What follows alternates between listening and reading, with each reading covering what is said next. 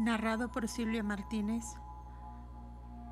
para mi canal Despertar es Audiolibros.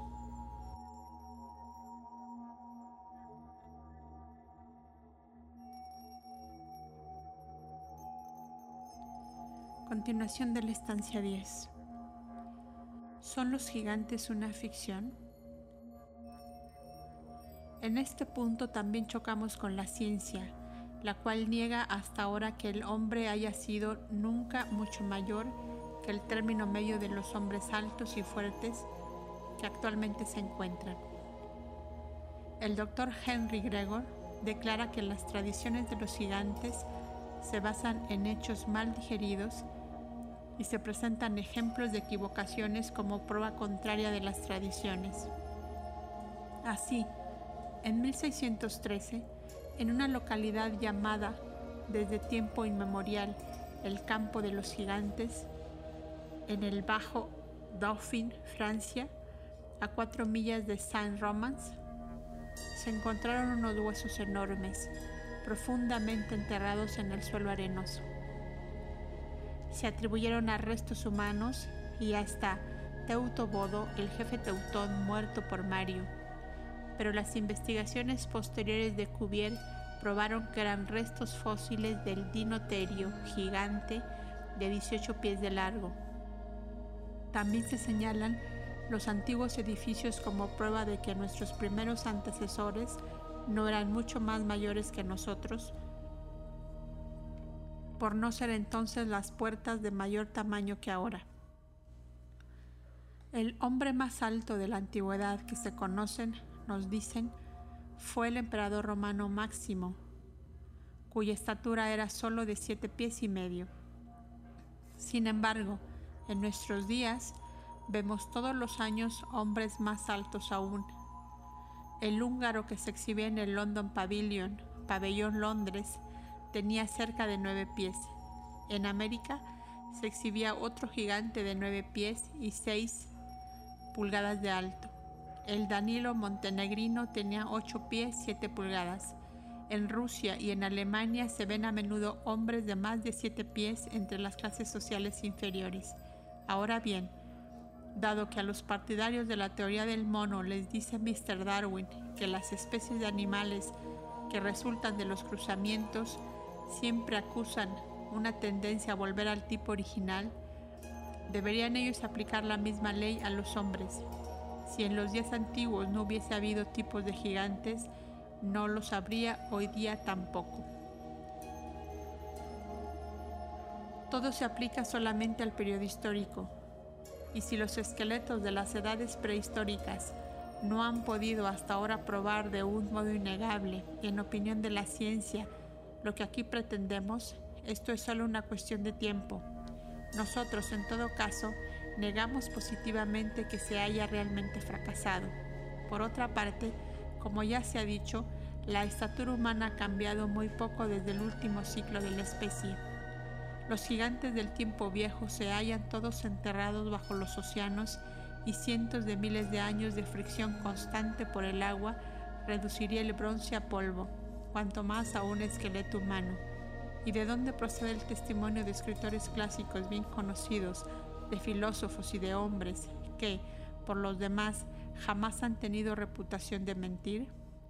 Tengamos además en cuenta que antes del año 1847, en que Boucher de Perthes lo impuso a la, atención de la ciencia, apenas si se conocía algo del hombre fósil, pues la arqueología ignoraba complacientemente su existencia.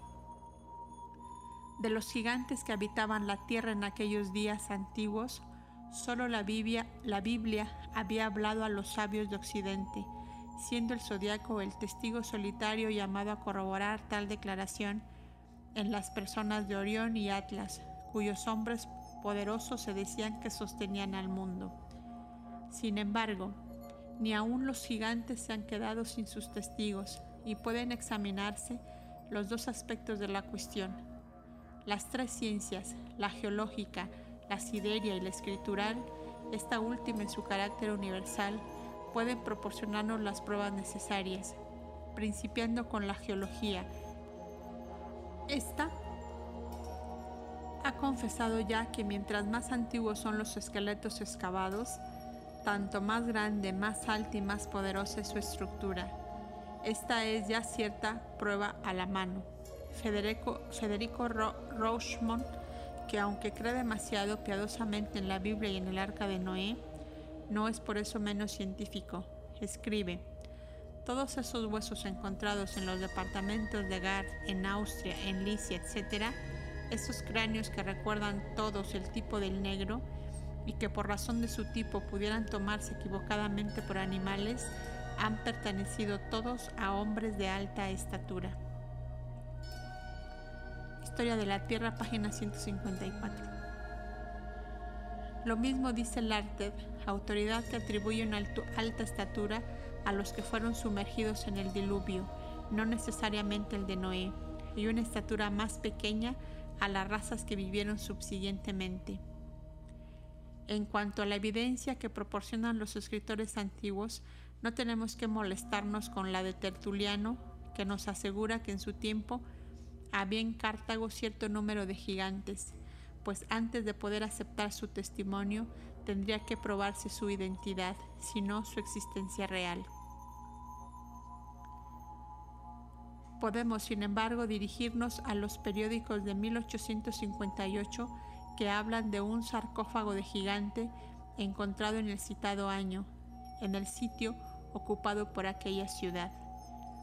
En cuanto a los antiguos escritores paganos, tenemos el testimonio de Filostrato que habla de un esqueleto de gigante de 22 codos de largo, así como también de otros 12 codos, visto por él mismo en el promontorio de Sigeo.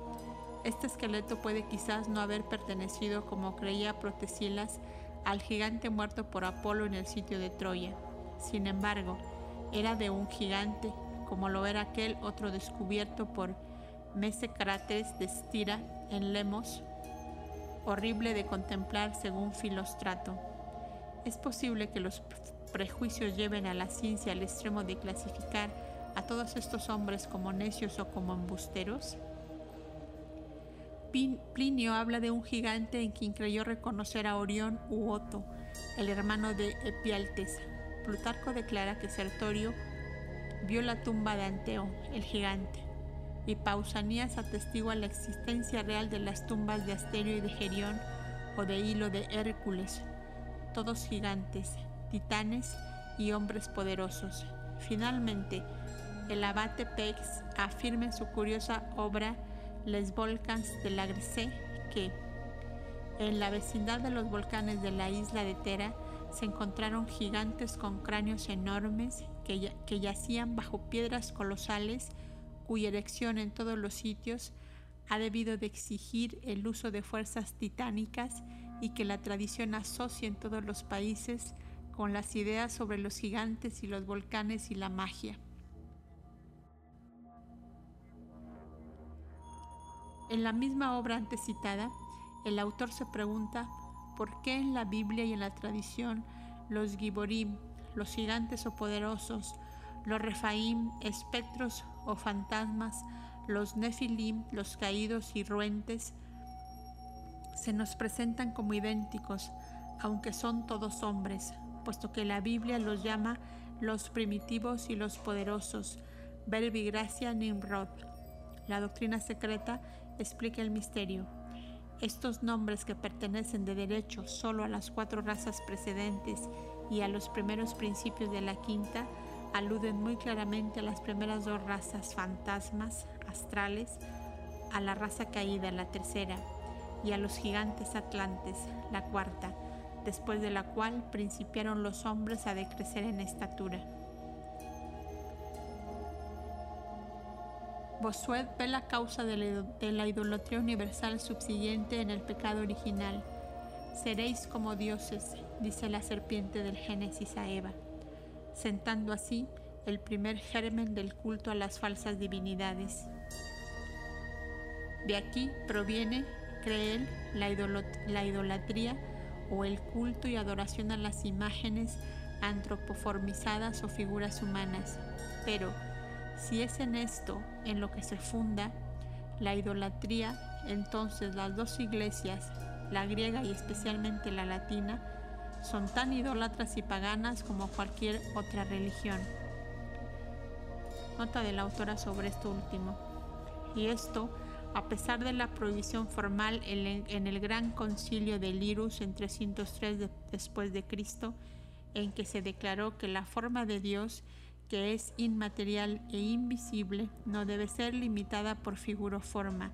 En 692, el concilio de Constantinopla prohibió igualmente a los fieles pintar o representar a Jesús como un cordero, así como también doblar la rodilla al orar por ser un acto de idolatría. Pero el concilio de Nicea de 787 volvió a traer esta idolatría, mientras que el de Roma, en el 883, excomulgó a Juan, el patriarca de Constantinopla, por, mostrar, por mostrarse enemigo del culto de las imágenes. Fin de la nota. Solo en la cuarta raza fue cuando los hombres que habían perdido todo derecho a ser considerados divinos apelaron al culto del cuerpo, en otras palabras, al falicismo. Hasta entonces habían sido verdaderamente dioses, tan puros y divinos como sus progenitores, y la expresión de la serpiente alegórica, como se ha indicado suficientemente en las páginas anteriores, no se refiere en modo alguno a la caída fisiológica de los hombres, sino a su adquisición del conocimiento del bien y del mal, y este conocimiento les vino prior a su caída. No debe olvidarse que solo después de su forzada expulsión del Edén fue cuando Adán conoció a su esposa. No es nuestra intención, sin embargo, confrontar las enseñanzas de la doctrina secreta con la letra muerta de la Biblia hebrea, sino más bien señalar las grandes semejanzas entre las dos en su sentido esotérico. Solo después de su defección de los neoplatónicos fue cuando Clemente de Alejandría principió a traducir gigantes por serpientes, explicando que serpientes y gigantes significan demonios. Nota de la autora sobre esto último. Génesis 6. Tratando del dragón chino y de la literatura china, Mr. Charles Gould, en su Mythical Monsters, página 212, escribe, sus mitologías, historias, religiones, cuentos populares y proverbios están todos llenos de referencias a un ser misterioso que tiene una naturaleza física y atributos espirituales, dotado de una forma, la cual tiene el poder sobrenatural de desechar para tomar otras, tiene la facultad de influir en el tiempo, produciendo sequías o lluvias a voluntad, de levantar tempestades y de calmarlas, pudieran compilarse volúmenes de las leyendas esparcidas que abundan por todas partes respecto de este asunto. Este ser misterioso es el dragón mítico, esto es, el símbolo del adepto histórico y real, el maestro y profesor de las ciencias ocultas del viejo tiempo. Ya se ha manifestado en otra parte que los grandes magos de la cuarta y quinta razas eran generalmente llamados serpientes y dragones como sus progenitores. Todos estos pertenecían a la jerarquía de los llamados dragones de fuego de la sabiduría, los Dian Chohans, respondiendo a los Pitris Agnis Bata, los Maruts y Rudras generalmente como descendencia de Rudra, su padre, el cual es identificado como el dios del fuego. En el texto se dice más, Ahora bien, Clemente, neoplatónico, iniciado, conocía por supuesto el origen de la palabra dragón y porque eran llamados así los adeptos iniciados, pues conocía el secreto de la gata daemon, el Cristo, la serpiente de siete vocales y de los gnósticos. Sabía que el dogma de su nueva fe requería la transformación de todos los rivales de Jehová los ángeles que se supone se rebelaron contra ese Elohim, como el titán Prometeo se rebeló contra Zeus, el usurpador del reino de su padre. Y ese dragón era el apelativo místico de los hijos de la sabiduría. De este conocimiento procedió su definición tan cruel como arbitraria de que serpientes gigantes significa demonios, esto es, no espíritus, sino diablos en el lenguaje de la iglesia. Fin de la nota. Se nos dirá que antes de establecer paralelos entre nuestras doctrinas y la de la Biblia, tenemos que presentar mejores pruebas de la existencia de los gigantes de la cuarta raza que la referencia que de ellos se encuentra en el Génesis. A esto contestaremos que las pruebas que damos son más satisfactorias, pues en todo caso se apoyan en testimonios más literarios y científicos que las del diluvio de Noé tendrán jamás. Hasta las mismas obras históricas de la China están llenas de tales reminiscencias sobre la cuarta raza. En la traducción francesa del Su King leemos Cuando los Miao Tse, la raza antediluviana pervertida, explica el anotador que se retiró en aquellos antiguos días a las cuevas rocosas y cuyos descendientes se dice que se encuentran aún en las cercanías de Cantón, según nuestros antiguos documentos, hubieron perturbado toda la tierra por causa de los engaños de Chi Yeo. Esta se llenó de bandidos. El señor Chang Ti, un rey de la dinastía divina, posó su mirada sobre el pueblo y no vio ya en él ningún rastro de virtud. Entonces ordenó a Chong y a Li, dos Tian Chohans inferiores, que cortasen toda comunicación entre el ciclo y la tierra. Desde entonces cesaron las subidas y bajadas.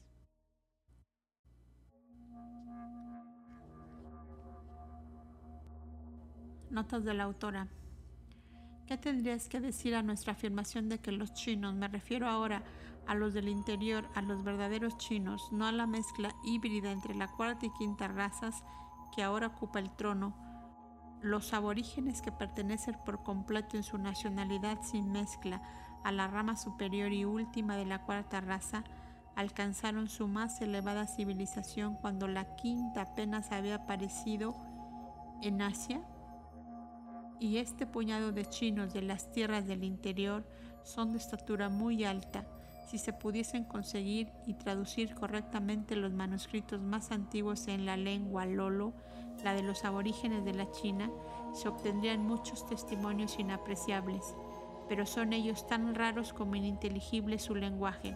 Hasta ahora, solo uno o dos arqueólogos europeos han podido procurarse obras tan preciosas.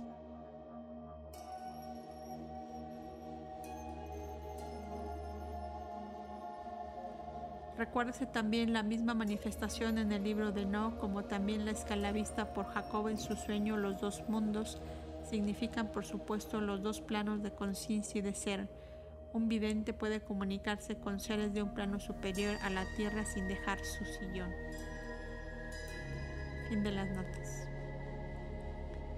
Las subidas y bajadas significa una libre comunicación y relación entre los dos mundos como no estamos en situación de exponer una historia completa y detallada de la tercera y cuarta razas, tenemos que reunir ahora tantos hechos aislados referentes a ellas como nos es permitido, especialmente los que se hayan corroborados tanto por los testimonios directos como por los deductivos que se encuentran en la antigua literatura e historia. Cuando los vestidos de piel de los hombres se hicieron más densos y estos cayeron más y más en el pecado físico, la relación entre el hombre físico y el divino hombre etéreo se interrumpió.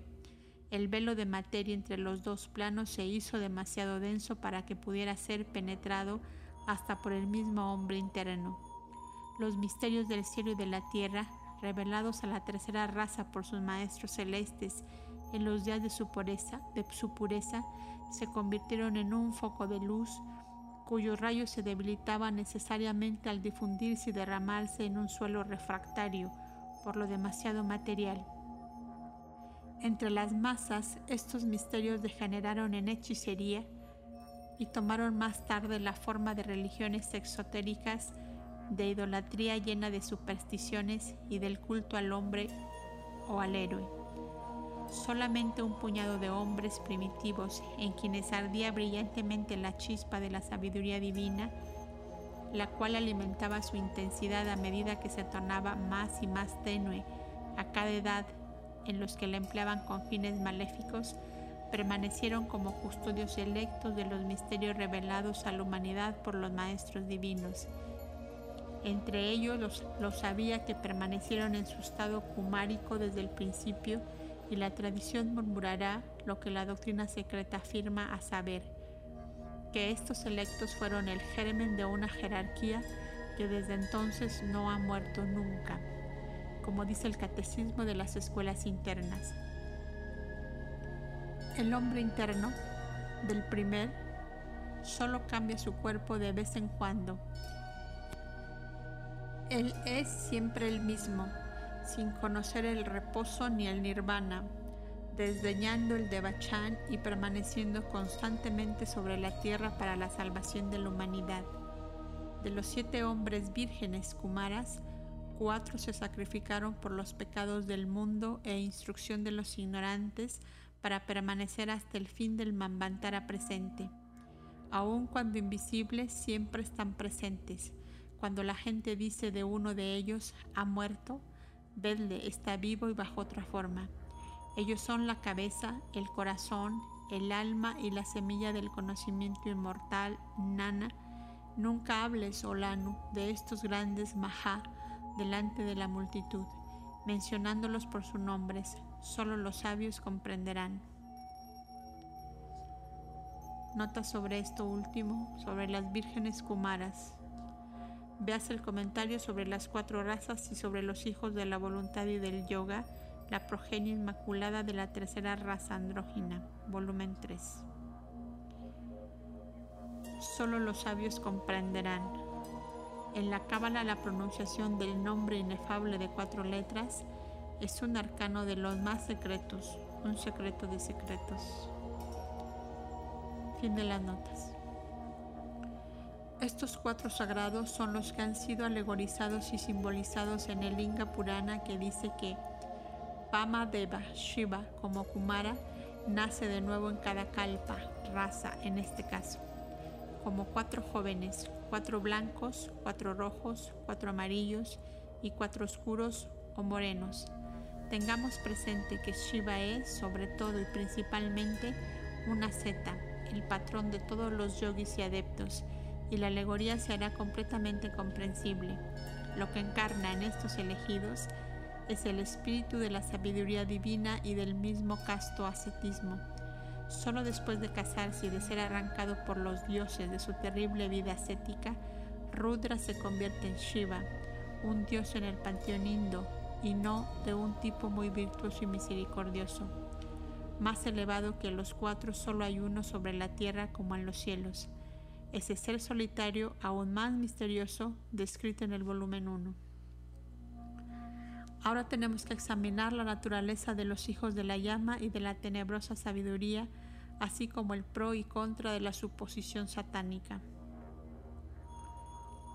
Las sentencias sueltas, como las que pudieron ponerse en claro de los fragmentos de ladrillo, a los cuales llama George Smith la maldición después de la caída, en The The Chaldean Accounts of Genesis son por supuesto alegóricas.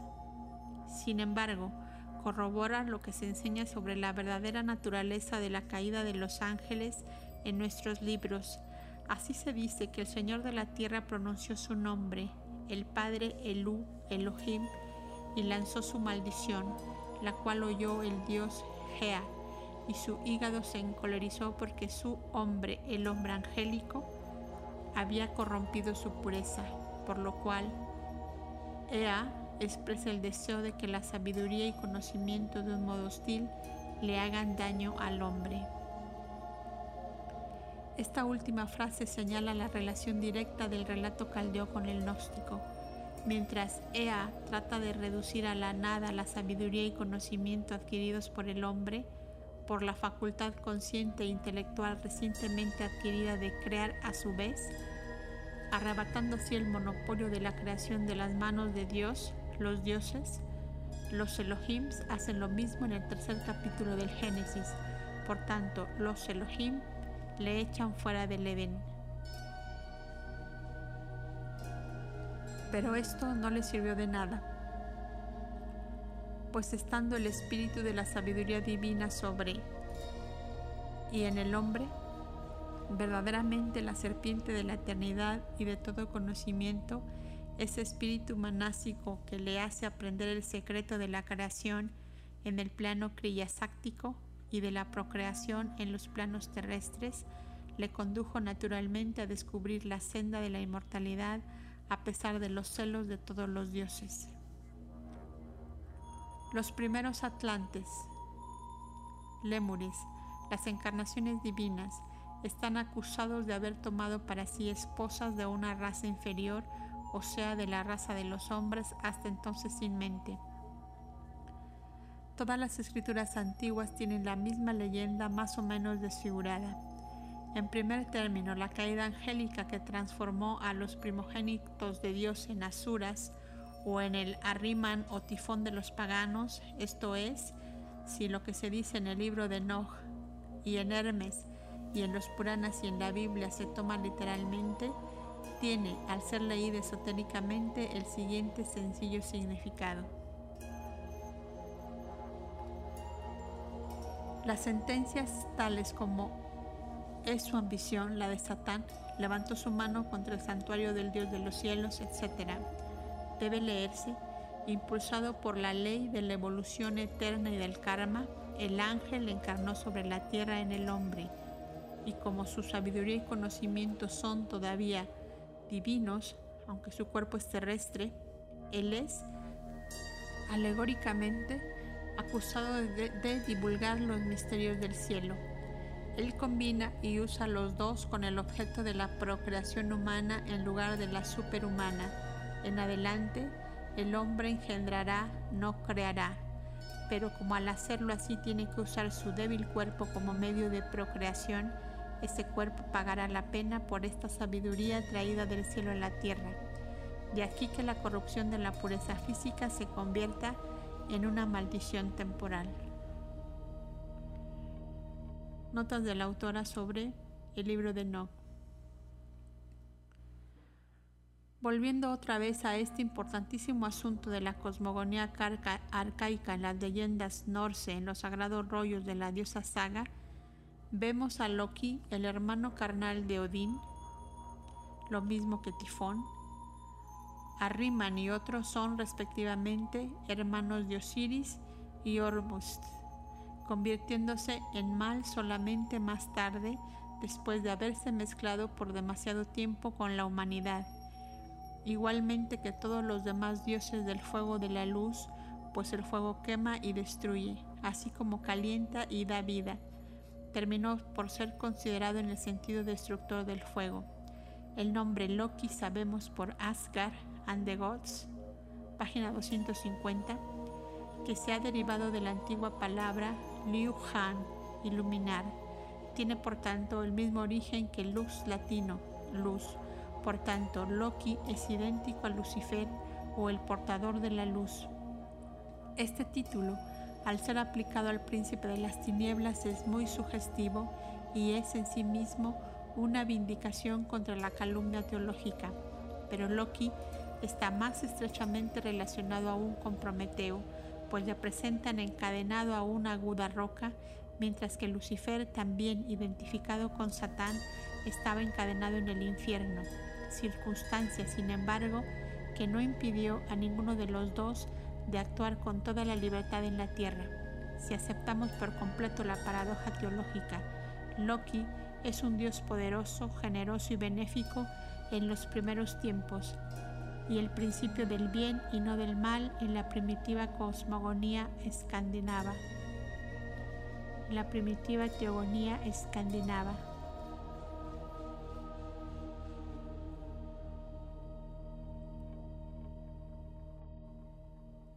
Sobre el hombre engendrar, en adelante engendrará, no creará.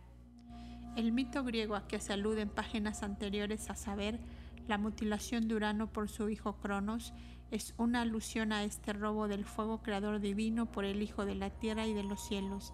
Si Urano, la personificación de los poderes celestiales, tiene que cesar de crear, es hecho impotente por Cronos, Cronos el dios en el tiempo, así también en la cosmogonía egipcia, Tot, el dios de la sabiduría, es el que regula esta lucha entre Horus y Set, sufriendo este último del primero lo que Urano de Cronos. Veas el libro de los muertos, capítulo 17, línea 26. En el relato babilónico, el dios Su es quien despoja al padre de los dioses del Um-Simi, el órgano creador ideal, no la corona.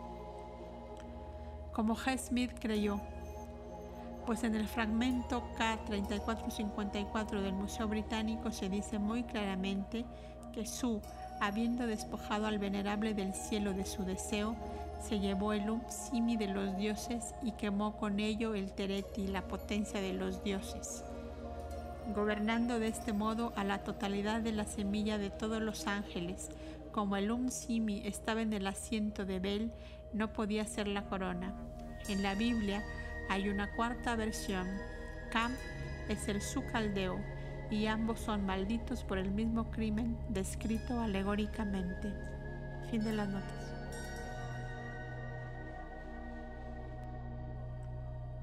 Los cabalistas de la Edad Media conocían esto bien, puesto que uno de ellos no temió escribir lo siguiente. La cábala fue primeramente enseñada por Dios mismo a una selecta compañía de ángeles que formaban una escuela teosófica en el paraíso.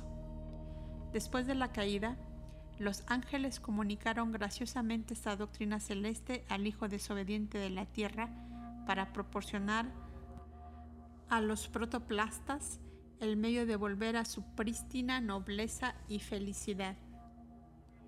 Citado por Christian Ginsburg de la Cábala. Esto muestra de qué modo fue interpretado por los cabalistas cristianos el incidente de los hijos de Dios casándose con las hijas de los hombres, comunicándoles los secretos del cielo, según se dice alegóricamente por Enoch y en el sexto capítulo del Génesis. Todo este periodo puede considerarse como el periodo prehumano, el del hombre divino, o como ahora lo interpreta la plástica teología protestante, el periodo preadámico pero hasta el mismo Génesis principia su verdadera historia, capítulo 6, por los gigantes de aquellos días y por los hijos de Dios, casándose y enseñando a sus esposas las hijas de los hombres. Este periodo es el que se describe en los Puranas y relacionándose como se relaciona con días que se pierden en las edades arcaicas y por tanto prehistóricas ¿Cómo puede ningún antropólogo estar seguro de si la humanidad de aquella época era o no lo que hoy? Todo el personal de los brahmanas y puranas, los rishis, prajapatis, manus, sus esposas y progenies, pertenecen a ese periodo prehumano. Todos ellos son la semilla de la humanidad, por decirlo así, alrededor de estos hijos de Dios, los hijos astrales nacidos de la mente de Brahma, han crecido y se han desarrollado nuestras constituciones físicas y se han convertido en lo que hoy son, pues las historias puránicas de todos estos hombres son las de nuestras mónadas, en sus diversas e innumerables encarnaciones sobre esta y otras esferas, sucesos percibidos por el ojo de Shiva de los antiguos videntes, el tercer ojo de nuestras estancias y descrito alegóricamente. Más tarde fueron desfigurados con fines sectarios, mutilados, pero quedando aún, sin embargo, un fundamento considerable de verdad. La filosofía de tales alegorías no es menos profunda por estar tan densamente velada por la exuberancia de la fantasía. Pero con la cuarta raza llegamos al periodo puramente humano. Los que hasta entonces habían sido seres semidivinos aprisionados por sí mismos en cuerpos que solo eran humanos en apariencia, cambiaron fisiológicamente y tomaron para sí esposas que eran completamente humanas y hermosas de contemplar, pero en las cuales habían encarnado seres inferiores más materiales. Estos seres de formas femeninas, Lilith es su prototipo en las tradiciones judías, se llaman en los relatos esotéricos Kado Dakini en sánscrito.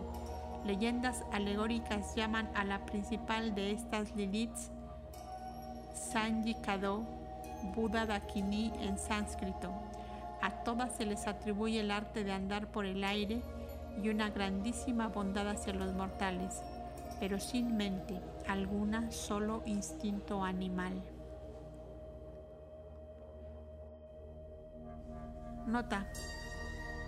Estos son los seres cuya existencia legendaria ha servido de fundamento para construir las Liliths rabínicas y los que los creyentes en la Biblia llamarían las mujeres antidiluvianas y los cabalistas las razas preadámicas. No son una ficción, esto es seguro por más fantástico que sea lo que se ha añadido posteriormente.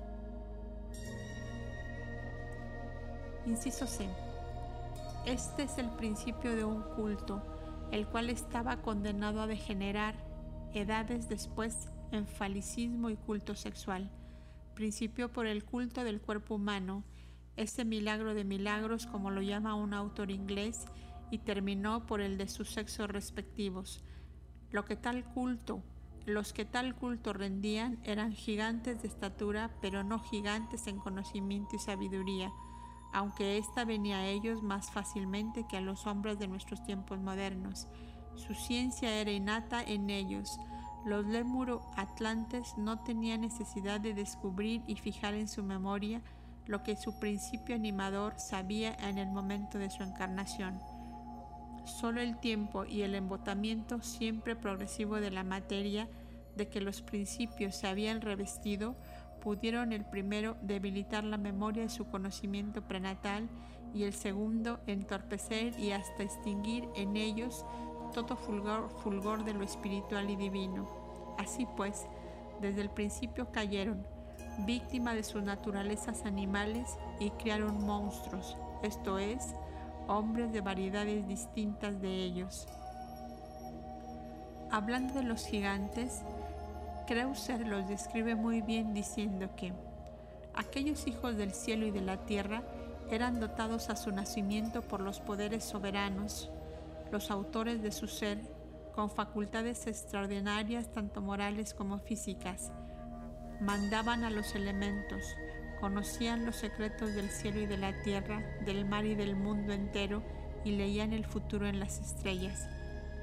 Verdaderamente, cuando algo se lee de ellos, parece que no se trata de hombres como nosotros, sino de espíritus de los elementos surgidos del seno de la naturaleza y teniendo dominio completo sobre ella.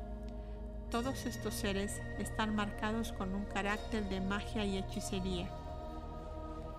Y así eran esos héroes, ahora legendarios, de las razas prehistóricas que realmente existieron una vez. Kreuser fue un sabio en su generación, porque no acusó de engaño deliberado, de torpeza y superstición a una serie sin fin de filósofos reconocidos que mencionan esas razas y aseguran que, aun en tiempos de ellos, vieron sus restos fósiles. En aquellos tiempos viejos había escépticos tantos y tan grandes como hoy en día, pero hasta un Luciano, un Demócrito y un Epicuro se rindieron a la evidencia de los hechos y demostraron la capacidad distintiva de las grandes inteligencias que pueden distinguir la ficción del hecho y la verdad de la exageración y de la falsedad.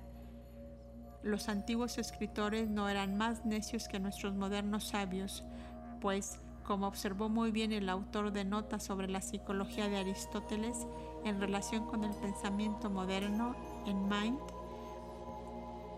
la división común de la historia en antigua y moderna es errónea los griegos del siglo IV a.C. eran, por muchos conceptos modernos, especialmente podemos añadir en su escepticismo, no eran muy a propósito para aceptar tan fácilmente fábulas. Sin embargo, los lémures y los atlantes, esos hijos del cielo y de la tierra, fueron verdaderamente marcados con el carácter de brujería, pues la doctrina secreta les acusa precisamente de lo que si se creyese, pondría fin a las dificultades de la ciencia respecto al origen del hombre, o más bien de sus semejanzas anatómicas con el mono antropoide. Se les acusa de haber cometido él, para nosotros, abominable crimen de procrear con llamados animales, produciendo así una especie verdaderamente pitecoide ahora extinguida. Por supuesto, lo mismo que en la cuestión de la generación espontánea, en la cual cree la ciencia esotérica y la enseña, la posibilidad de semejante cruzamiento entre el hombre y un animal de cualquier clase será negada. Pero aparte de la consideración de que en aquellos días primitivos, como ya se ha observado, ni los gigantes atlantes humanos, ni siquiera los animales, eran los hombres fisiológicamente perfectos y los mamíferos que no son ahora conocidos, las nociones modernas sobre este asunto, incluso la de los fisiólogos, son demasiado inciertas y fluctuantes para negar a priori en absoluto un hecho semejante. Un examen atento de los comentarios haría pensar a uno que el ser con el cual criaron los recién encarnados era llamado animal, no porque no fuese un ser humano, sino más bien porque era muy distinto física y mentalmente de las razas más perfectas que se habían desarrollado fisiológicamente en una época anterior. Recuérdese la estancia 7 y lo que se dice en la Esloca 24, a saber, que cuando los hijos de la sabiduría vinieron a encarnar la primera vez, algunos se encarnaron por completo, otros proyectaron en las formas solo un resplandor o chispa, mientras que algunos de las sombras quedaron sin llenar y perfeccionar hasta la cuarta raza. Estas razas, pues, que permanecieron destituidas de conocimiento, y también las que se quedaron sin mente, permanecieron como estaban. Aún después de la separación natural de los sexos, ellas fueron las que llevaron a cabo el primer cruzamiento, por decirlo así, y crearon monstruos y de los descendientes de estos fue de donde los atlantes escogieron sus esposas.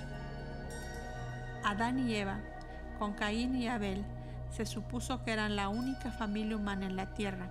Sin embargo, vemos que Caín fue a la tierra de Nod y tomó allí esposa. Es evidente que solo una raza se suponía bastante perfecta para ser llamada humana, y aún en nuestros días, al paso que los ingaleses consideran a los Vedas de sus bosques no más que como animales parlantes, algunos ingleses en su arrogancia creen firmemente que toda la demás familia humana, especialmente los indios morenos, son de raza inferior.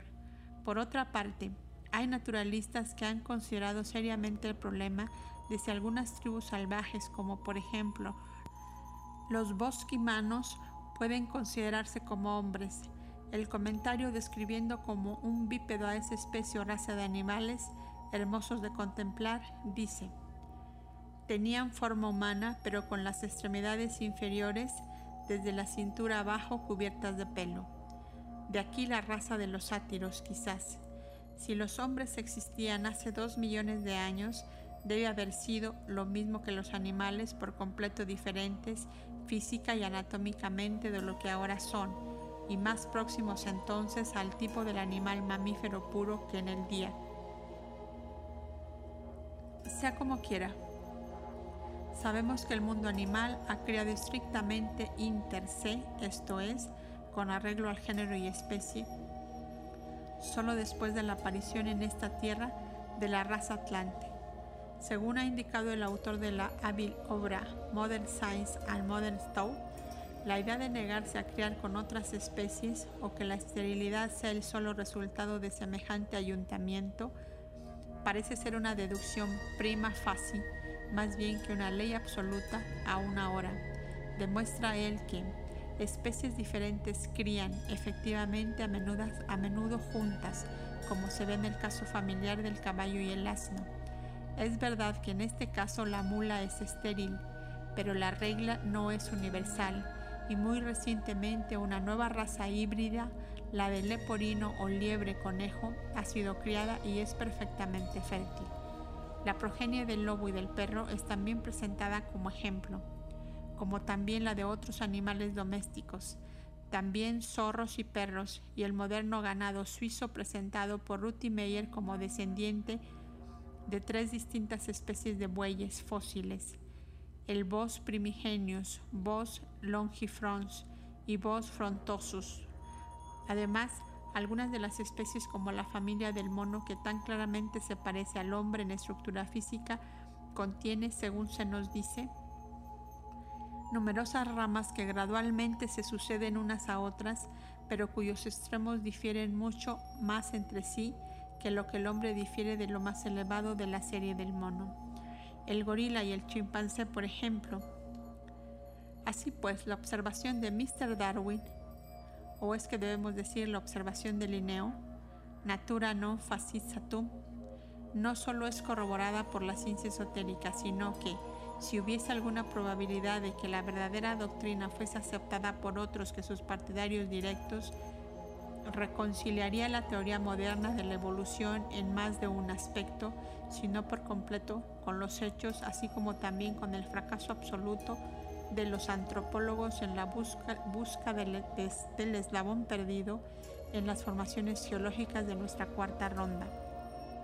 En otra parte, demostraremos que la ciencia moderna, aunque inconscientemente, defiende nuestro caso con lo mismo que admite, y que Cuatro Fajes tiene mucha razón cuando dice en su última obra que es mucho más probable que se llegue a descubrir que el mono antropoide es descendiente del hombre, que no que estos dos tipos tengan un fantástico antecesor común, que no se encuentra en ninguna parte. Así pues, la sabiduría de los compiladores de las antiguas instancias es vindicada a lo menos por un eminente hombre, hombre de ciencia y el ocultista prefiere creer, como siempre lo ha hecho, lo que dice el comentario de que el hombre fue el primer animal mamífero, así como el más elevado que apareció en esta creación, es decir, en esta cuarta ronda. Luego vinieron animales aún mayores y por último el hombre mudo que anda a gatas. Pues los Raksasas, que son los demonios gigantes, y Dadyas, que son los titanes del Vipa, continente blanco, corrompieron a sus antepasados, los del hombre mudo. Por otra parte, como vemos, hay antropólogos que han seguido la pista al hombre hasta una época que destruye en gran parte la aparente barrera que existe entre la cronología de la ciencia moderna y la doctrina arcaica. Es verdad que los hombres de ciencia ingleses, por, por regla general, han declinado el someterse a la sanción de la hipótesis aún del hombre terciario, y todos ellos miden la antigüedad del Homo primigenius por sus propias luces y prejuicios. A la verdad, Huxley se aventura a especular sobre la posibilidad del hombre plioceno o mioceno el profesor Seaman y Mr. Grant Allen han relegado su advenimiento al Eoceno, pero por regla general, los hombres científicos ingleses consideran que no se puede avanzar sin peligro de error más allá del cuaternario. Desgraciadamente, los hechos no se acomodan con la prudente reserva de estos últimos. La Escuela Francesa de Antropología, basando sus opiniones en los descubrimientos del Abe Borgios, Capellini y otros, ha aceptado casi sin excepción la doctrina de que seguramente se encuentran rastros de nuestros antecesores en el Mioceno, al paso que M de Cuatrefages se inclina ahora a admitir el hombre de la época secundaria. Más adelante compararemos estas apreciaciones con las cifras que se dan en los libros exotéricos brahmánicos que se aproximan a las enseñanzas esotéricas. Inciso D. Entonces el tercer ojo cesó de funcionar, dice la esloca, porque el hombre se había hundido demasiado profundamente en el cieno de la materia. ¿Cuál es el significado de esta extraña declaración de la esloca 42 referente al tercer ojo de la tercera raza, el cual había muerto y no funcionaba ya? Ahora debemos exponer algunas otras enseñanzas ocultas respecto de este punto, así como de otros hay que ampliar la historia de la tercera y cuarta razas a fin de arrojar más luz sobre el desarrollo de la humanidad presente y mostrar cómo las facultades puestas en actividad por el ejercicio culto devuelven al hombre la posición que ocupaba anteriormente con referencia a la percepción y a la conciencia espiritual, pero hay que explicar primeramente el fenómeno del tercer ojo. Las razas con tercer ojo. El asunto es tan extraño, las sendas que se siguen son tan intrincadas, están tan llenas de trampas peligrosas preparadas por las teorías y las críticas adversas que hay que presentar buenas razones a cada paso que se da, a la vez que lanzamos la luz proyectora del esoterismo sobre casi cada pulgada del terreno oculto por el cual hemos caminado. Tenemos también que emplear su lente para poner aún más de relieve las regiones exploradas por la ciencia exacta, y esto no solo para contrastar las dos, sino también para defender nuestra posición. Nota. Por lo sugestivo, recomendamos un corto artículo del Visconde de Figaneri, MST, en The Theosophist titulado Estudios Esotéricos. Su autor Su autor desarrolla en él una teoría completamente oculta, aun cuando es una idea nueva para el mundo, el progreso de la mónada concurriendo con la retrogradación de la forma, esto es, con el decrecimiento de la vis formativa. Volumen 7, página 666. Dice él, ¿quién sabe qué forma sirvió de vehículo al ego en anillos, rondas o razas remotos? ¿No puede el tipo del hombre haber sido el de una variedad de simiade? ¿No podría estar basada en la fama del reino de los monos del Ramayana, en alguna lejanísima tradición sobre un periodo en que este era el destino o más bien el aspecto común del hombre? Y el autor desenvuelve una exposición muy hábil, aunque demasiado corta, de su teoría, diciendo lo que todo cultista verdadero aceptará como propio. Con el hombre físico etéreo tiene que haber involución de sexo, así como el hombre físico astral dependió de entidades de la clase subhumana desenvuelta de prototipos animales para su renacimiento, así también el hombre físico etéreo encontrará entre los órdenes preciosamente formados que proceden del plano etéreo, uno más que se desarrollarán para sus sucesivas encarnaciones cuando se den formas procreadas, proceso que incluirá solo muy gradualmente a toda la especie humana. Las razas pre-adámicas y post-adámicas eran gigantes. Sus dobles etéreos pueden que sean liliputienses, hermosos, luminosos, diáfanos, pero seguramente serán gigantes por el entendimiento. Página 671. Fin de la nota.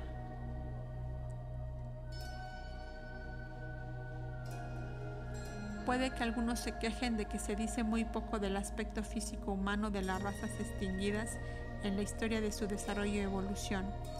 Mucho más pudiera seguramente decirse si la simple prudencia no nos hiciese vacilar en el principio mismo de toda nueva revelación.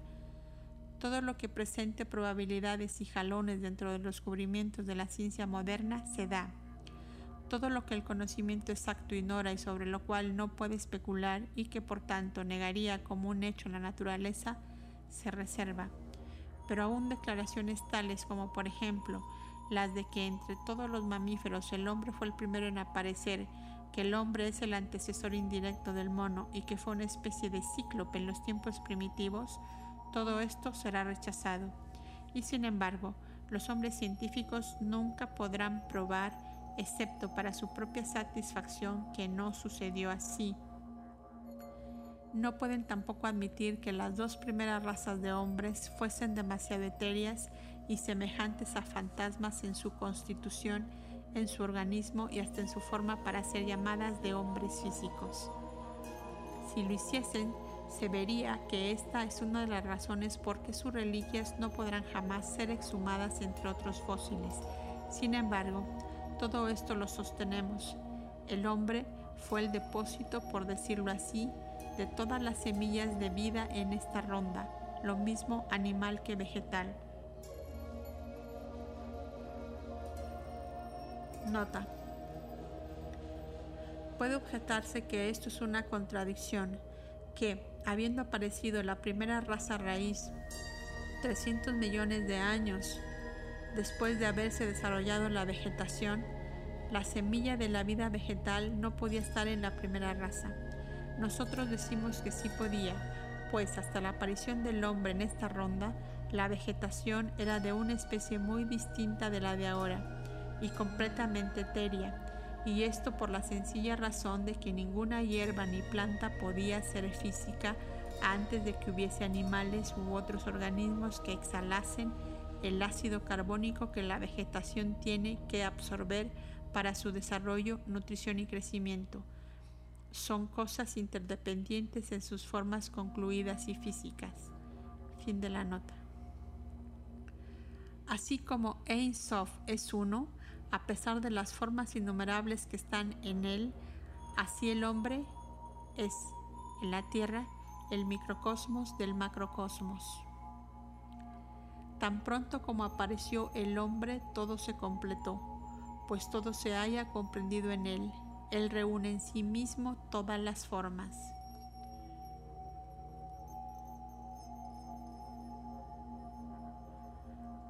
Sohar 348 La forma humana llamada así por ser el vehículo, cualquiera que sea su configuración del hombre divino, es, como lo observó tan intuitivamente el autor de los estudios esotéricos, el nuevo tipo al principio de cada ronda.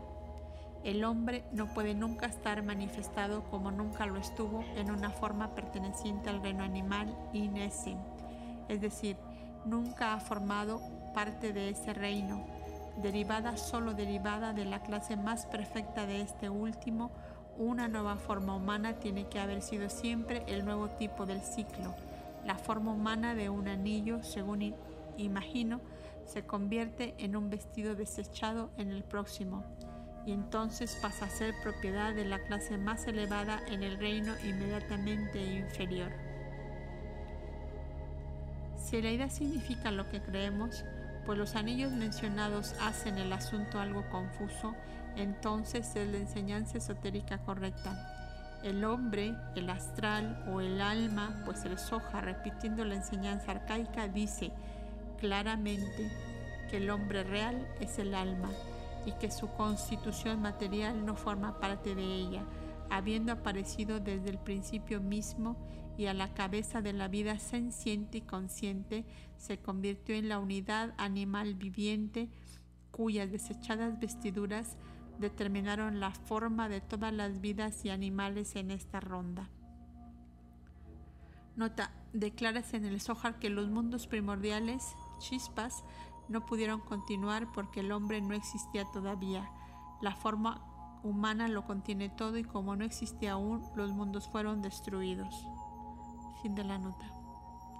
Así creó él, inconscientemente, durante edades, los insectos, reptiles, aves y animales procedentes de sus restos y de las reliquias de la tercera y cuarta rondas.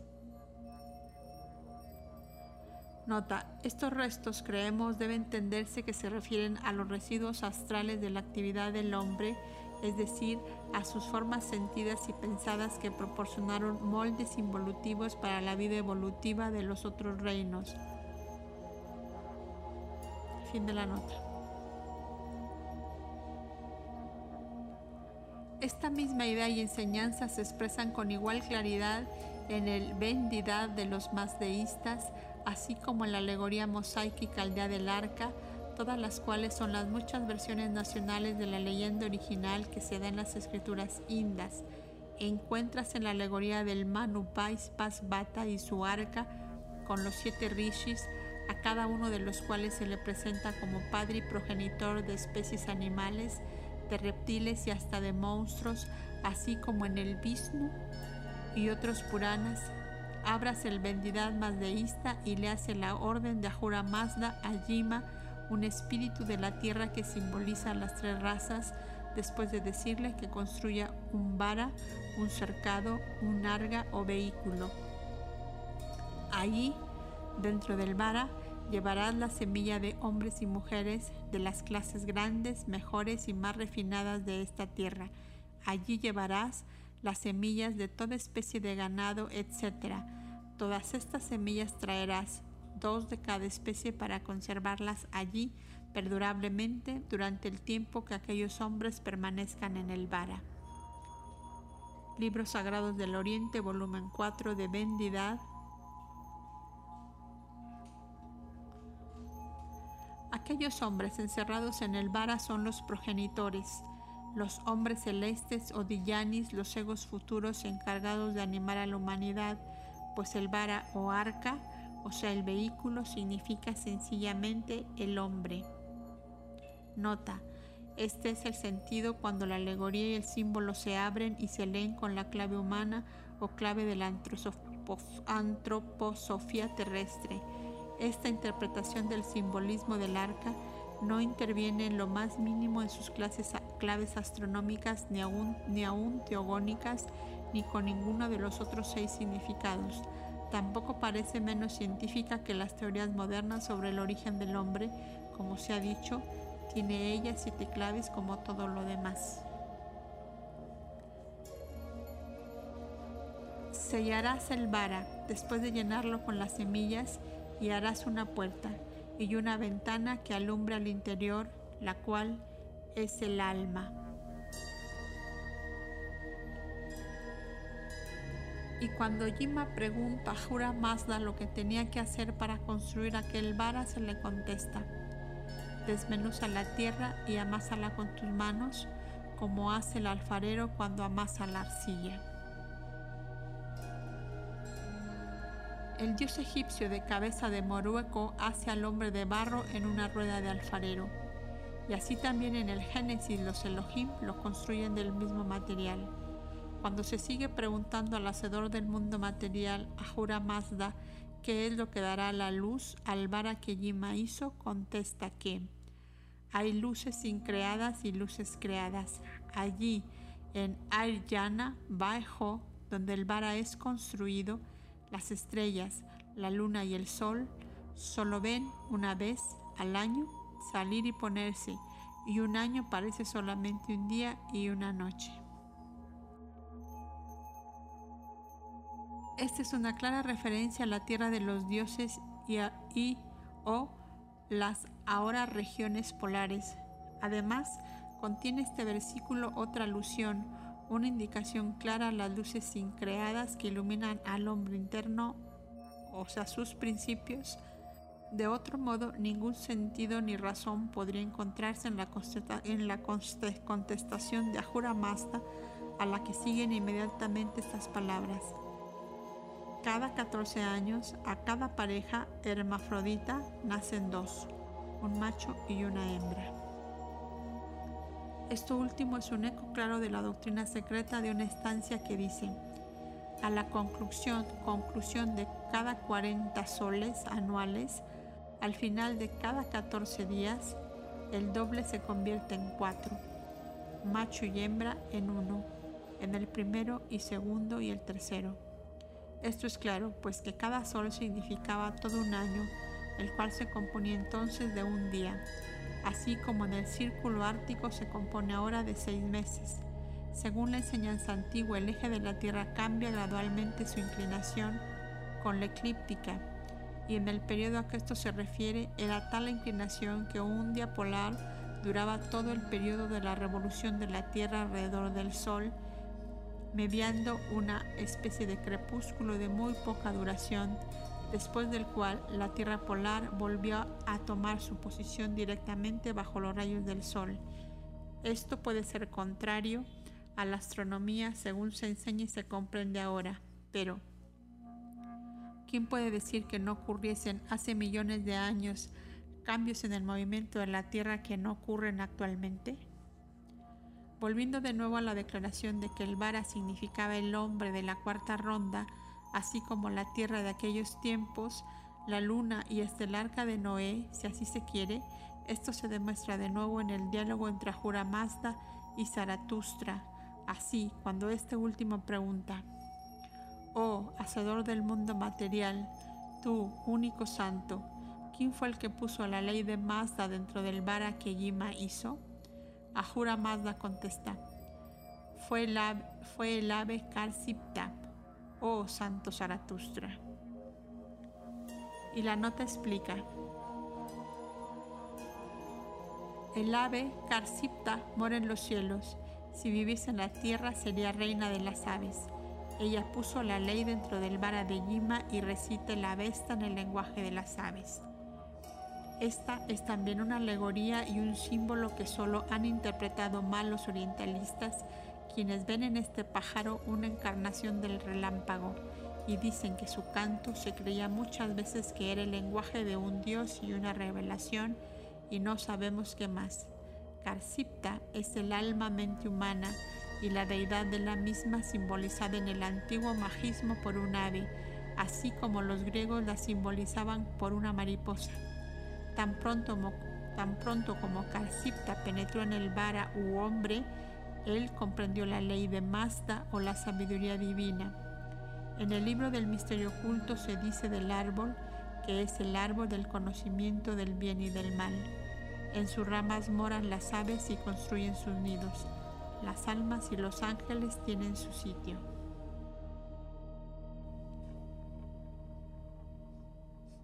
S.L. MacGregor Matters, Kabbalah Unbelief, página 104. Por eso los cabalistas tenían un símbolo semejante. Ave era un sinónimo y, símbolo caldeo convertido en hebreo de ángel, de un alma, un espíritu o un deva, y el nido del ave era para ambos el cielo, y en el Zohar el seno de Dios. El Mesías perfecto entra en el Edén, en el lugar que se llama el nido del ave. Sohar, volumen 2, 8b. Cábala de Mayer, página 207. Como un ave que vuela desde su nido, e, y esa es el alma de la cual Shekinah, la sabiduría divina o gracia, no se aparta. Sohar, capítulo 3, 278a, Cábala de Meyer, página 217. El nido del ave eterna, el revoloteo de cuyas alas produce la vida, es el espacio sin límites, dice el comentario, indicando a Hamza el ave de la sabiduría. Adán Kadmon es el árbol de la Sefirot y el que se convierte en el árbol del conocimiento del bien y del mal esotéricamente. Y ese árbol tiene a su alrededor siete columnas, siete pilares del mundo o rectores, de nuevo los mismos progenitores o sefirot, operando por medio de los órdenes respectivos de ángeles en las esferas de los siete planetas, etc., uno de cuyos órdenes procrea gigantes nefilim sobre la tierra. Era creencia de toda la antigüedad pagana y cristiana que la humanidad primitiva fue una raza de gigantes, en ciertas excavaciones hechas en América, en terraplenes y en cuevas, se han encontrado ya en casos aislados grupos de esqueletos de 9 y 12 pies de alto.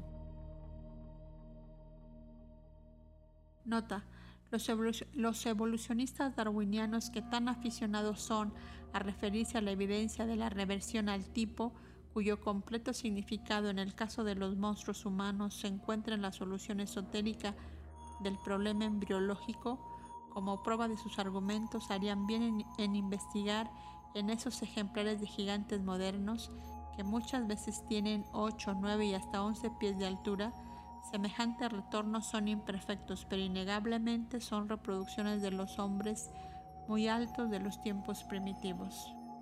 Fin de la nota.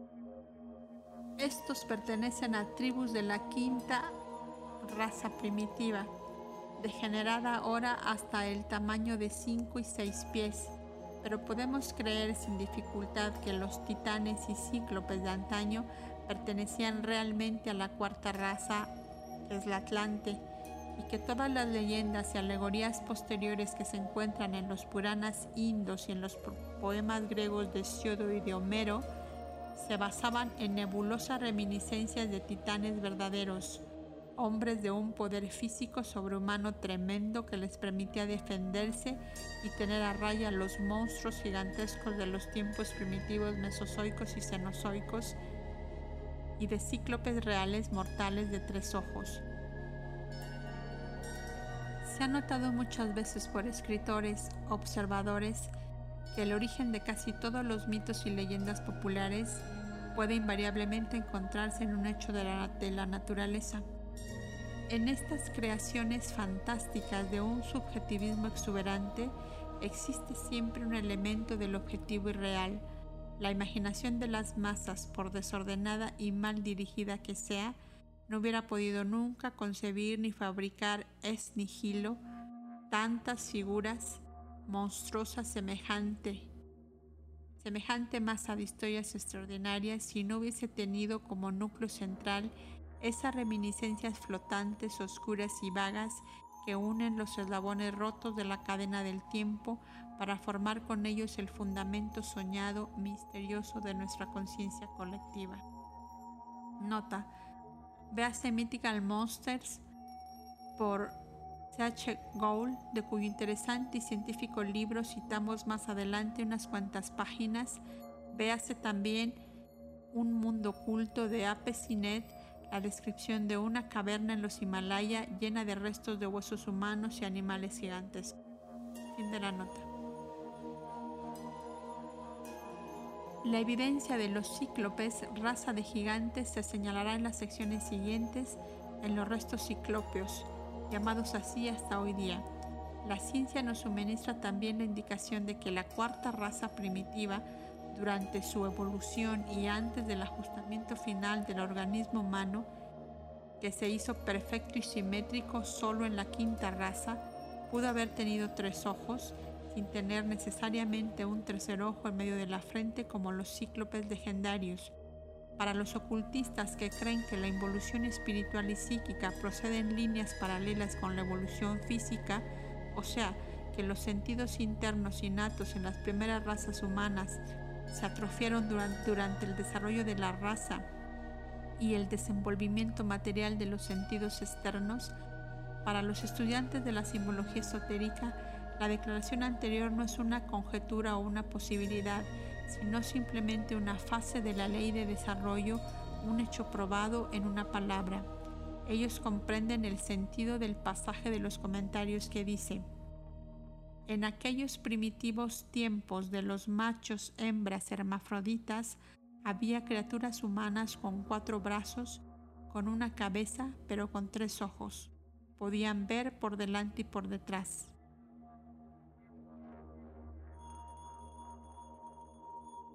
Un kalpa más tarde, después de la separación de los sexos, habiendo caído los hombres en la materia, su visión espiritual se nubló y a la par el tercer ojo principió a perder su poder.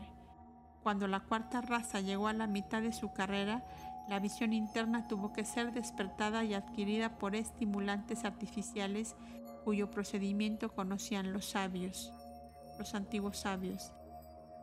Del mismo modo, el tercer ojo, petrificándose gradualmente, pronto desapareció.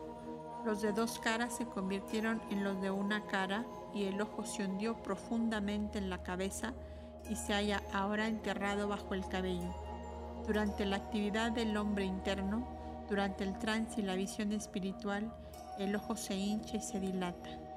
El arad lo ve y lo siente y por consecuencia regula su acción. El anu puro, discípulo chela, no debe temer peligro alguno. El que no se conserva puro, que no es casto, no recibirá ayuda del ojo deva. Notas.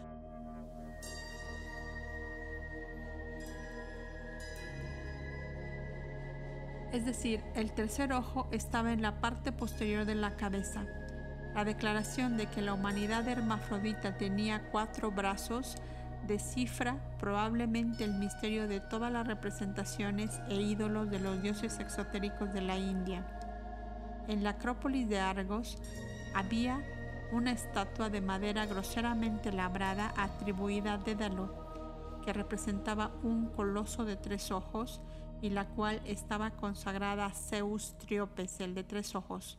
La cabeza del dios tiene dos ojos en la cara y el otro en el extremo superior de la frente. Se considera la más arcaica de todas las estatuas antiguas.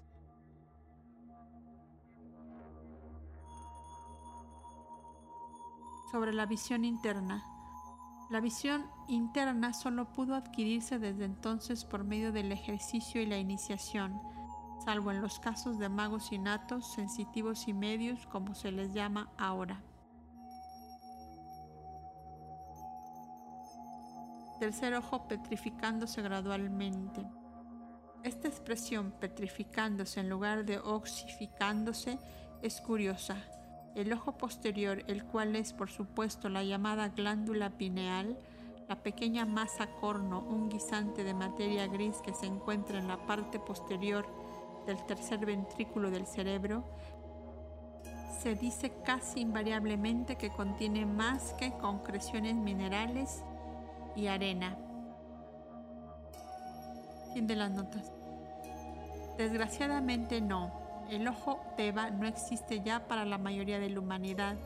El tercer ojo está muerto y no funciona, pero ha dejado tras sí un testigo de su existencia.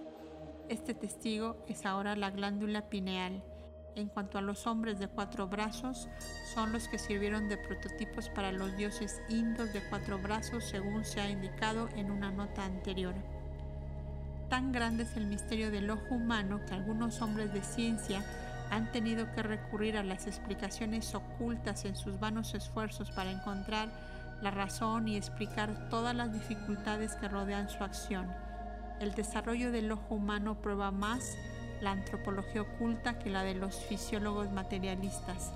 Los ojos del embrión humano crecen desde adentro afuera, procediendo del cerebro en lugar de ser parte de la piel, como en los insectos y en el pez jibia. El profesor Lancaster, pensando que el cerebro era un sitio muy raro para el ojo y tratando de explicar el fenómeno por el método darwiniano, sugiere la curiosa opinión de que nuestro primer antecesor vertebrado era un ser transparente, y de aquí que no importase en dónde tuviera el ojo. Así pues, se nos enseña que el hombre fue en un tiempo un ser transparente, y por tanto nuestra teoría se sostiene firme. Pero, ¿cómo se armoniza la hipótesis de Lancaster con la opinión hackeliana de que el ojo del vertebrado se originó por cambios en la epidermis? Si partió de adentro, la última teoría va, va al cesto de lo inútil, esto parece probado por la embriología. Por otra parte, la indicación extraordinaria del profesor Lancaster, o diremos admisión, se hace probablemente necesaria a causa de exigencias evolucionistas. La enseñanza que presenta el ocultismo del desarrollo gradual de los sentidos desde dentro a afuera, procedentes de prototipos astrales, es mucho más satisfactoria. El tercer ojo se retiró al interior cuando concluyó su curso, otro punto en favor del ocultismo. La expresión alegórica de los indos místicos que hablan del ojo de Shiva, el trilokana o tres ojos, recibe de este modo su justificación y razón de ser, siendo la transparencia de la glándula pineal que fuese tercer ojo a la frente una licencia exotérica esto arroja también luz en el misterio incomprensible para algunos de la relación entre la evidencia normal o espiritual y la pureza fisiológica del vidente. Muchas veces se hace la siguiente pregunta. ¿Por qué el celibato y la castidad son condición sine qua non del chelado regular o del desarrollo de poderes psíquicos y ocultos? La respuesta se halla en el comentario. Cuando se nos dice que el tercer ojo fue un día órgano fisiológico y que más tarde, debido a la desaparición gradual de la espiritualidad y al aumento de la materialidad, extinguiendo la naturaleza física, la espiritual se convirtió en un órgano atrofiado, tampoco comprendido ahora por los fisiólogos como el vaso, cuando llegamos a saber esto, la relación se hace evidente.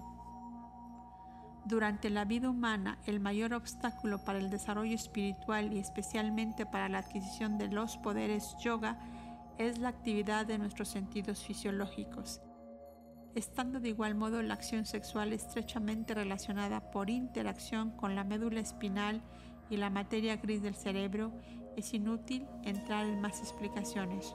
Por supuesto, el estado normal y, anormal del cerebro y el grado de actividad en la médula oblongada reacciona poderosamente sobre la glándula pineal, pues debido al número de centros de esa región que gobiernan la gran mayoría de las funciones fisiológicas de la economía animal, y debido también a la estrecha e íntima proximidad de las dos, la médula oblongada tiene que ejercer una acción inductiva muy poderosa sobre la glándula pineal. Todo esto es muy claro para el ocultista, pero es muy vago para los lectores en general. A estos últimos se les debe mostrar la posibilidad de un hombre de tres ojos en la naturaleza. En aquellas épocas en, que su formación estaba todavía en un estado relativamente caótico, esta posibilidad puede inferirse por los conocimientos anatómicos y zoológicos en primer término y luego puede apoyarse en las presunciones de la misma ciencia materialista.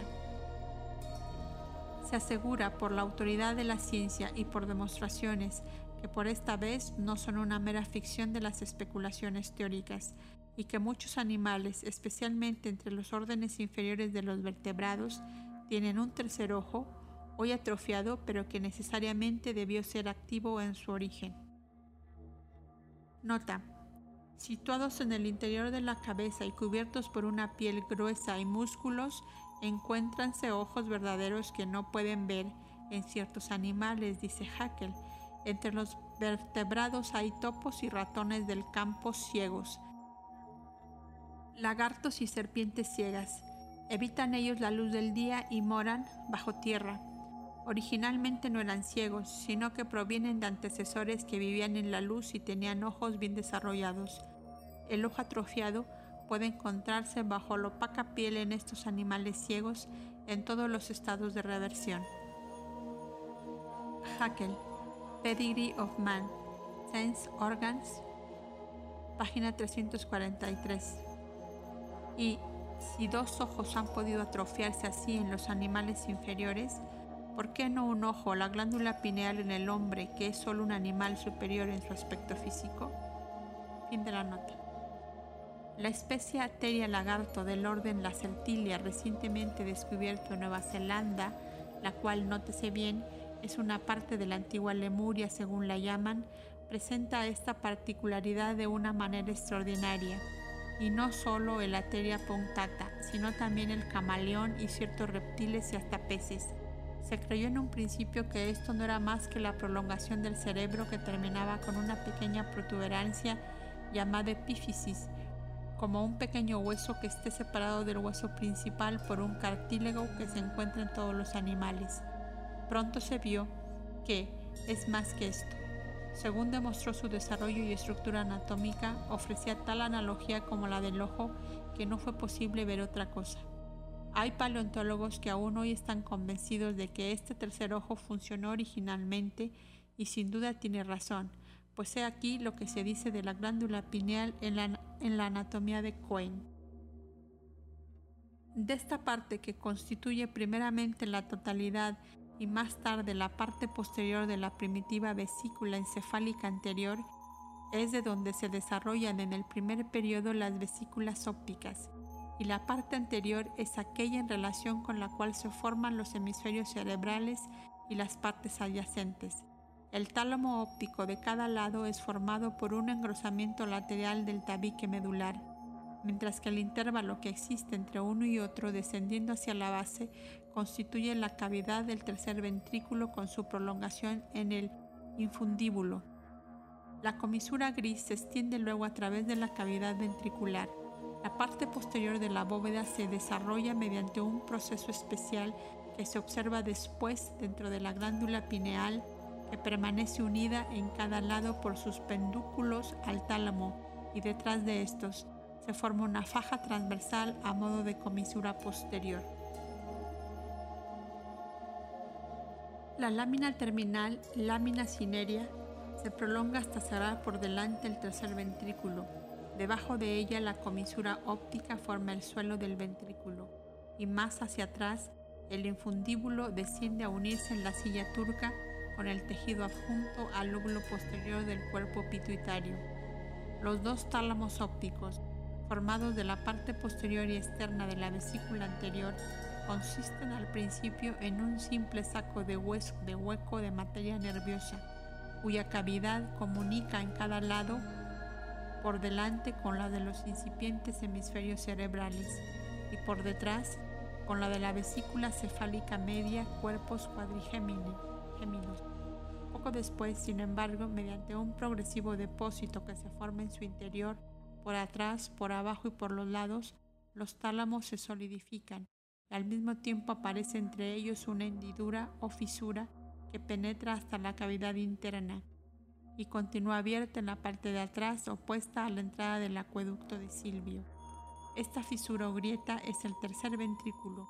Por detrás, los dos tálamos continúan unidos por la comisura posterior que empieza a ser visible hacia el fin del tercer mes y además por los pedúnculos de la glándula pineal. Al principio, los acecillos ópticos pueden reconocerse como huecas prolongaciones de la parte externa de la pared de los tálamos mientras son todavía vesiculares. Hacia el cuarto mes, estos acecillos ya están distintamente formados. Más tarde se prolongan hacia atrás en relación con los cuerpos cuadrigéminos. La formación de la glándula pineal y del cuerpo pituitario presenta algunos fenómenos de lo más interesante relacionados con el desarrollo del talamencefalón.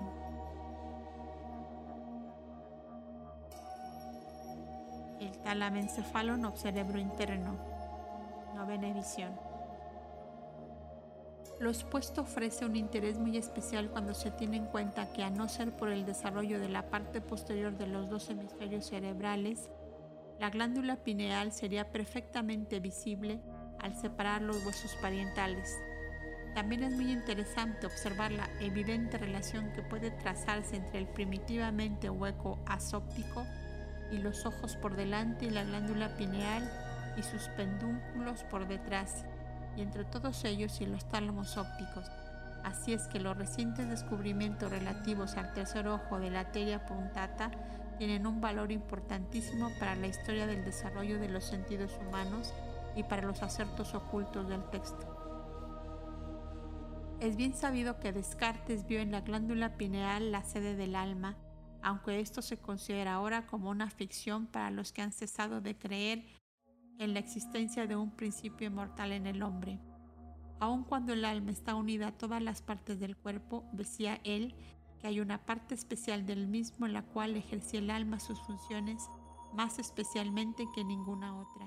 Y como ni el corazón ni aún el cerebro podían ser esta localidad especial, dedujo una conclusión que esta era aquella pequeña glándula unida al cerebro y que sin embargo tenía una acción independientemente del mismo, puesto que podía ponerse en una especie de movimiento oscilatorio por los espíritus animales que cruzan en todos los sentidos las cavidades del cráneo.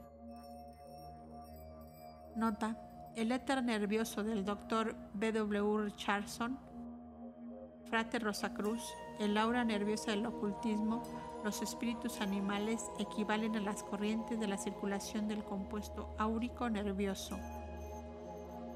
Fin de la nota.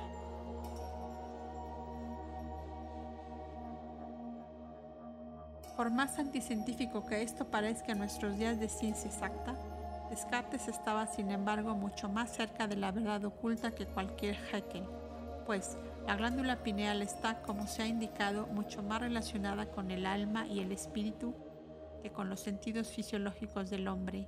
Si los hombres científicos de más nota tuviesen una vislumbre del procedimiento verdadero empleado por el impulso evolucionario y del curso cíclico espiral de esta gran ley, sabrían en lugar de conjeturar y estarían seguros de las futuras transformaciones físicas aguardan a la especie humana por el conocimiento de sus formas pasadas. Entonces verían ellos la falsedad y el absurdo de su moderna fuerza ciega y procesos mecánicos de la naturaleza. Y como consecuencia de tales conocimientos se harían cargo de que la glándula pineal, por ejemplo, tenía que estar inutilizada para su uso físico en este periodo de nuestro ciclo. Si el ojo singular está atrofiado ahora en el hombre, es una prueba de que lo mismo que en el animal inferior, ha estado una vez activo, pues la naturaleza jamás crea la forma más pequeña e insignificante sin que tenga un objeto definido o algún uso.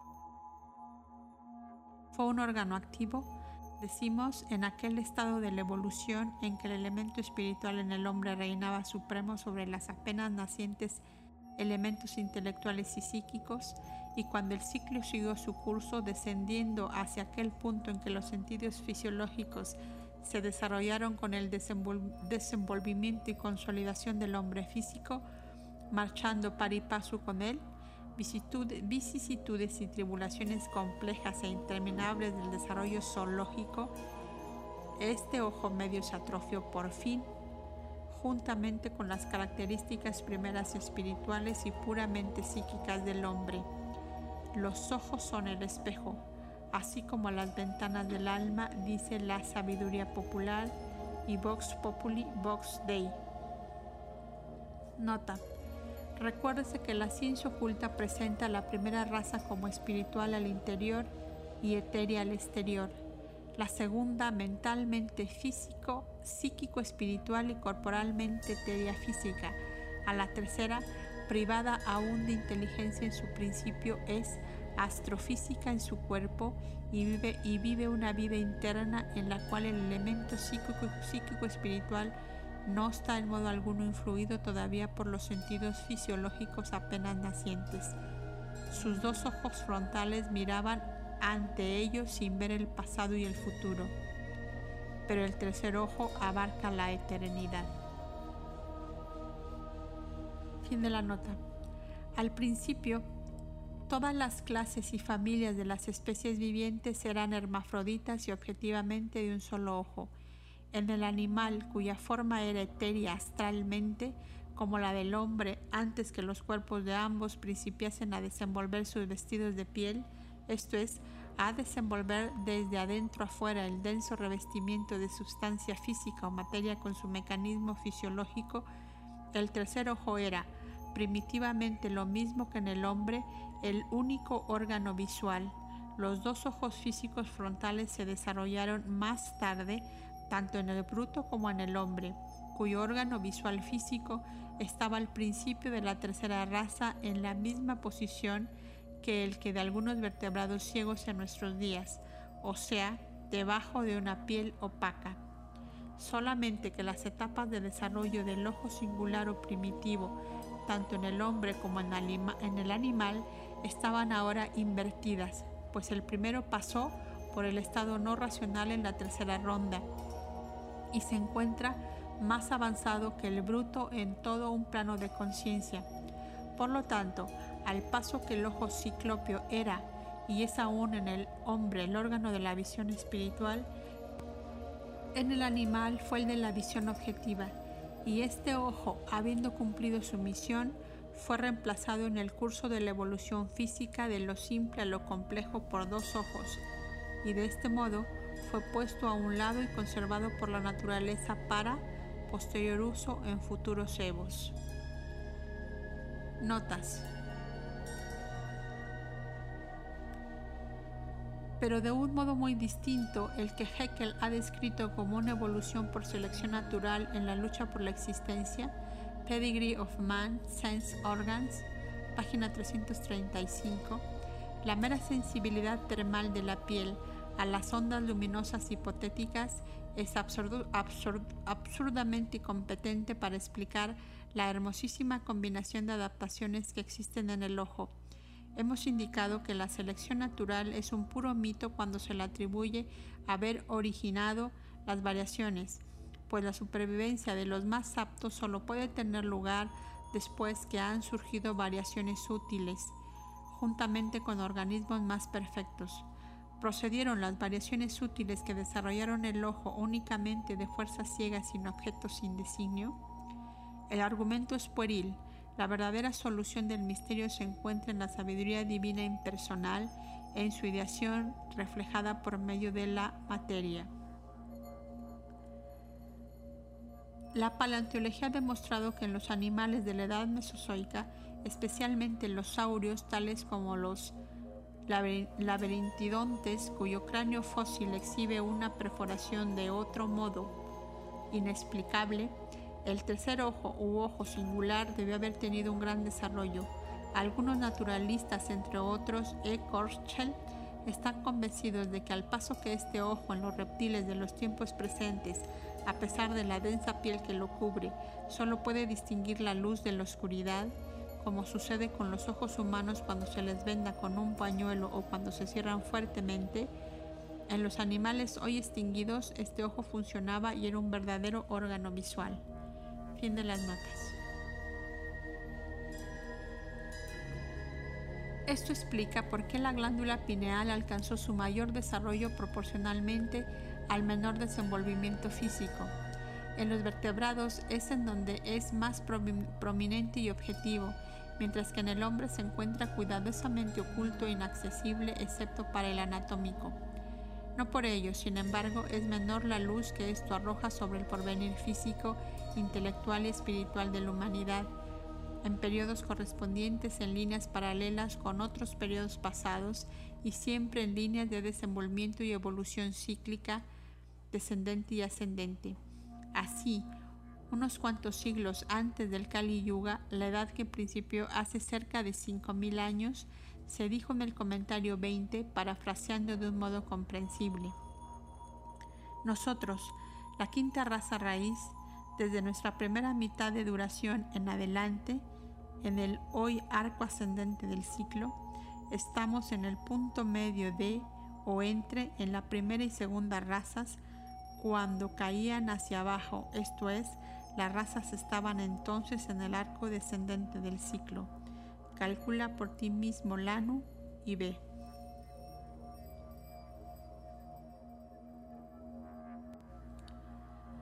Calculando según se nos aconseja, vemos que durante ese periodo de transición, esto es, en la segunda mitad de la primera raza astral etéreo espiritual, la humanidad naciente carecía del elemento de la inteligencia cerebral por estar en su línea descendente. Y como nosotros estamos en situación paralela con ella, en la ascendente, carecemos por lo tanto del elemento espiritual que está ahora reemplazado por el intelectual. Pues téngase bien presente que como estamos en el periodo manasa de nuestro ciclo de razas o en la quinta, hemos cruzado por consiguiente el punto meridiano del ajustamiento perfecto del espíritu y la materia, o el equilibrio entre la inteligencia cerebral y la percepción espiritual. Sin embargo, no hay que olvidar un punto importante. Estamos solamente en la cuarta ronda y en la quinta es cuando se alcanzará finalmente el completo desarrollo del manas como rayo directo del Mahad universal, rayo sin impedimentos de materia. Sin embargo, como cada subraza y nación tienen sus ciclos y gradaciones de desenvolvimiento evolucionario, repetidos en menor escala, mucho más tiene que ser así en el caso de una raza raíz. Nuestra raza, pues, como raza raíz, ha cruzado la línea ecuatorial y sigue su curso cíclico en el lado espiritual, pero algunas de nuestras subrazas se encuentran aún en el sombrío arco descendente de sus respectivos ciclos nacionales, mientras que otras, las más antiguas, habiendo cruzado el punto medio, que es el que decide si una raza, una nación o una tribu perecerá o vivirá, se hallan en el apogeo del desenvolvimiento espiritual como subrazas. Ahora se comprenderá por qué el tercer ojo se transformó gradualmente en una simple glándula, después de la caída física de aquellos que hemos convenido en llamar lémures. Es un hecho curioso el que en los seres humanos los hemisferios cerebrales y los ventrículos laterales se hayan desarrollado especialmente, mientras que en los cerebros de otros mamíferos son los tálamos ópticos, los cuerpos cuadrigéminos y los cuerpos estriados las partes que más desarrollo han adquirido. Además, se asegura que la inteligencia del hombre puede medirse hasta cierto punto por el desarrollo de las circunvoluciones centrales y de la parte anterior de los hemisferios cerebrales, Parece un colorario natural de esto que si el desarrollo de la glándula pineal puede considerarse como indicador de las capacidades astrales y propensiones espirituales de un hombre, debe haber un desenvolvimiento correspondiente de esta parte del cráneo o un aumento en el tamaño de la glándula pineal a expensas de la parte posterior de los hemisferios cerebrales. Esta es una especulación curiosa que sería confirmada en el caso presente. Vemos debajo y detrás del cerebelo que se crea asiento de todas las propensiones animales del ser humano y que la ciencia admite que es el gran centro de todos los movimientos fisiológicos coordinados del cuerpo, tales como andar, comer, etc., enfrente la parte anterior del cerebro, los hemisferios cerebrales, la parte especialmente relacionada con el desarrollo de los poderes intelectuales del hombre, y en medio, dominando a ambos y sobre todo a las funciones animales, la glándula pineal desarrollada en relación con el hombre altamente evolucionado o espiritual. Debe tenerse presente que estas no son más que correspondencias físicas, del mismo modo que el cerebro ordinario humano es el órgano registrador de la memoria, pero no la memoria misma. Este es, pues el órgano que ha dado lugar a tantas leyendas y tradiciones, entre otras, la de los hombres de una cabeza pero con dos caras, leyendas tales pueden verse en varias obras chinas, además de hacerse mención de ellas en los fragmentos caldeos, aparte de la obra ya citada, el San King compilado por Kun Chia de los grabados, de nueve urnas hechas por el emperador Yu 2255 años antes de Cristo, pueden encontrarse en otra obra llamado Los Bamboo Books y en una tercera, el Yaku, cuyo autor fue iniciado, según la tradición, por Shong Kun, tío de Hu Wang, el primer emperador de la dinastía Chao, 1122 años antes de Cristo. Los Bamboa Books contienen los anales antiguos de China, encontrados 279 años después de Cristo al abrir la tumba del rey Zheng de Wei, que murió en 295 a.C. Estas dos obras mencionan a hombres con dos caras en una cabeza, una cara delante y otra detrás.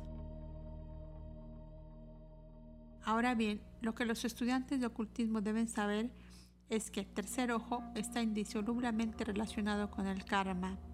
Esta es tan misteriosa que son muy pocos los que la conocen.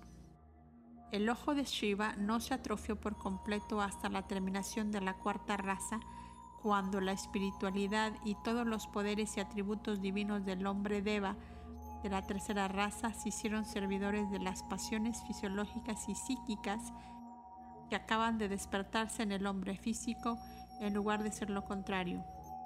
El ojo perdió sus poderes, pero tal era la ley de la evolución y en estricta verdad no fue una caída. El pecado no consistió en usar de los nuevos poderes desarrollados, sino en usarlos mal, en hacer del tabernáculo destinado a contener un Dios el templo de todas las iniquidades espirituales. Y si decimos pecado, es para que se comprenda nuestro sentido pues el término más apropiado para este caso sería el de karma. Karma es una palabra de muchos significados y tiene un término especial para casi todos sus aspectos. Como sinónimo de pecado significa la ejecución de algún acto para lograr un objeto de deseo mundano y por tanto egoísta, que tiene que resultar en perjuicio de alguno. Karma es acción, la causa, y karma es también la ley de causación y el efecto de un acto egoísta frente a, la gran ley de armonía que depende del altruismo. Por otra parte, el lector que se sienta perplejo ante el empleo del término iniquidad espiritual en lugar de física, debe tener presente que no puede haber iniquidad física. El cuerpo es simplemente el órgano irresponsable, el instrumento, no del hombre psíquico, sino del espiritual y en el caso de los atlantes, el ser espiritual fue precisamente el que pecó, porque el elemento espíritu era todavía en aquellos tiempos el principio director del hombre. Así pues, en aquellos días fue cuando el karma más pesado de la quinta raza se generó por nuestras mónadas. Como esta sentencia puede también parecer enigmática, es mejor que expliquemos para beneficio de los que ignoran las enseñanzas teosóficas